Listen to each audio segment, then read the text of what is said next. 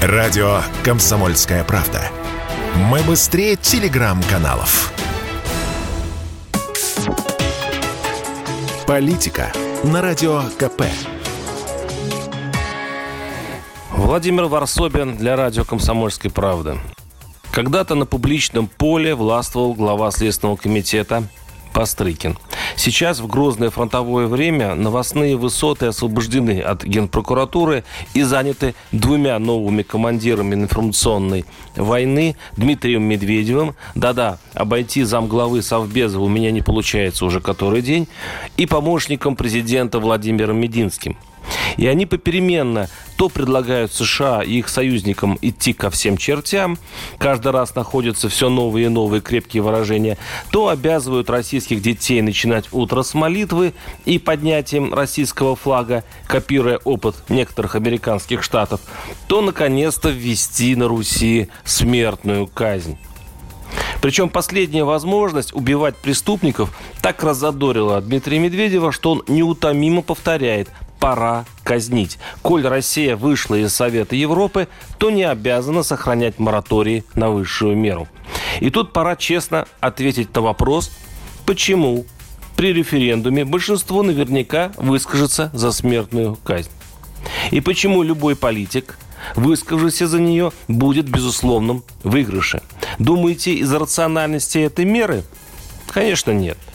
Казнь как таковая для общества бессмысленна. Сторонники смертного наказания апеллируют к справедливости, хотя это самое слабое место в их позиции.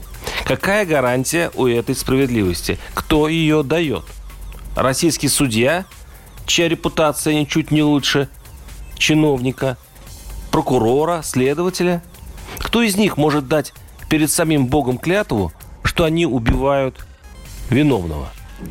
что вероятность судебной ошибки не 50%, не 80%, не 99%, а полностью исключена. Что исключен вариант, что оперативники выбили из заключенного признание, что сфальсифицирована экспертиза, что человек совершил самооговор – что нельзя себе представить, пусть гипотетическую вероятность принятия властями специальных уголовных статей, по которым будут казнить тех, кого казнить им в этот момент выгодно.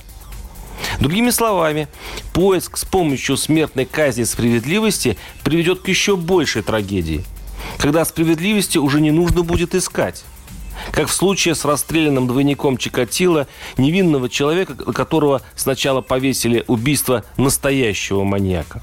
Неужели вы хотите рисковать убийством невинных, которые уже не смогут доказать свою правоту? Те, кто думает, что смерть принесет заслуженное страдание преступнику, разочарую. Нет. Я был на Вологодском пятаке, где содержатся пожизненные осужденные, на острове, в подвалах бывшего монастыря. Они редко доживают до 20 лет неволи. Их лица страшны, глаза стеклянны. И они все мечтают умереть. Но им не дают даже повеситься. Они сходят с ума, но их заставляют жить. Это хуже смерти, поверьте. Смерть – это финал для них. Избавление. А там одна мука. Даже местный священник, глядя на это и милосердуя, желает им расстрела.